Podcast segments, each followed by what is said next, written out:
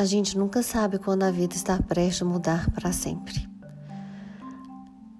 A gente nunca sabe quando a vida está prestes a mudar para sempre. Você acorda num dia comum sem saber que logo ali na frente algo muito grande está para acontecer.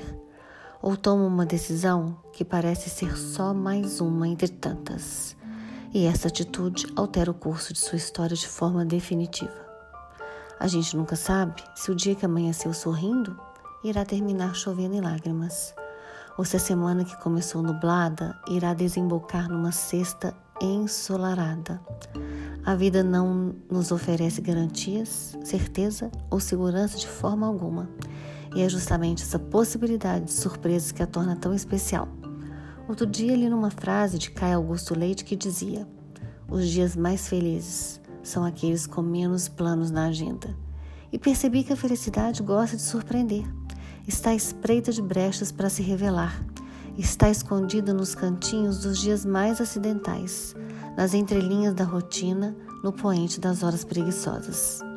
A felicidade não avisa que vai chegar, nem anuncia que aquele momento presente é um momento que jamais iremos esquecer. Poucas vezes temos a consciência de estarmos vivendo um momento carregado de eternidade. Essa noção virá só lá na frente, quando o momento for revisitado em noites carregadas de nostalgia e poesia. E me vem à lembrança uma festa memorável nos meus tempos de faculdade. Cursando odontologia, nosso dia de clínica foi cancelado em razão de um defeito no compressor. Naquela tarde, tivemos uma das melhores festas que nossa turma já viu, a eterna festa do compressor. Sentados em bancos improvisados no quintal da República pé de chinelo, comemoramos a vida e brindamos ao compressor quebrado.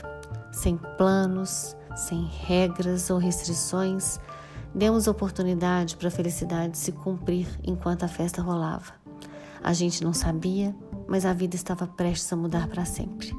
Enquanto fotografávamos uns aos outros com nossas câmeras com filme embutido, e prometíamos nunca mais nos afastar, a eternidade selava nosso encontro.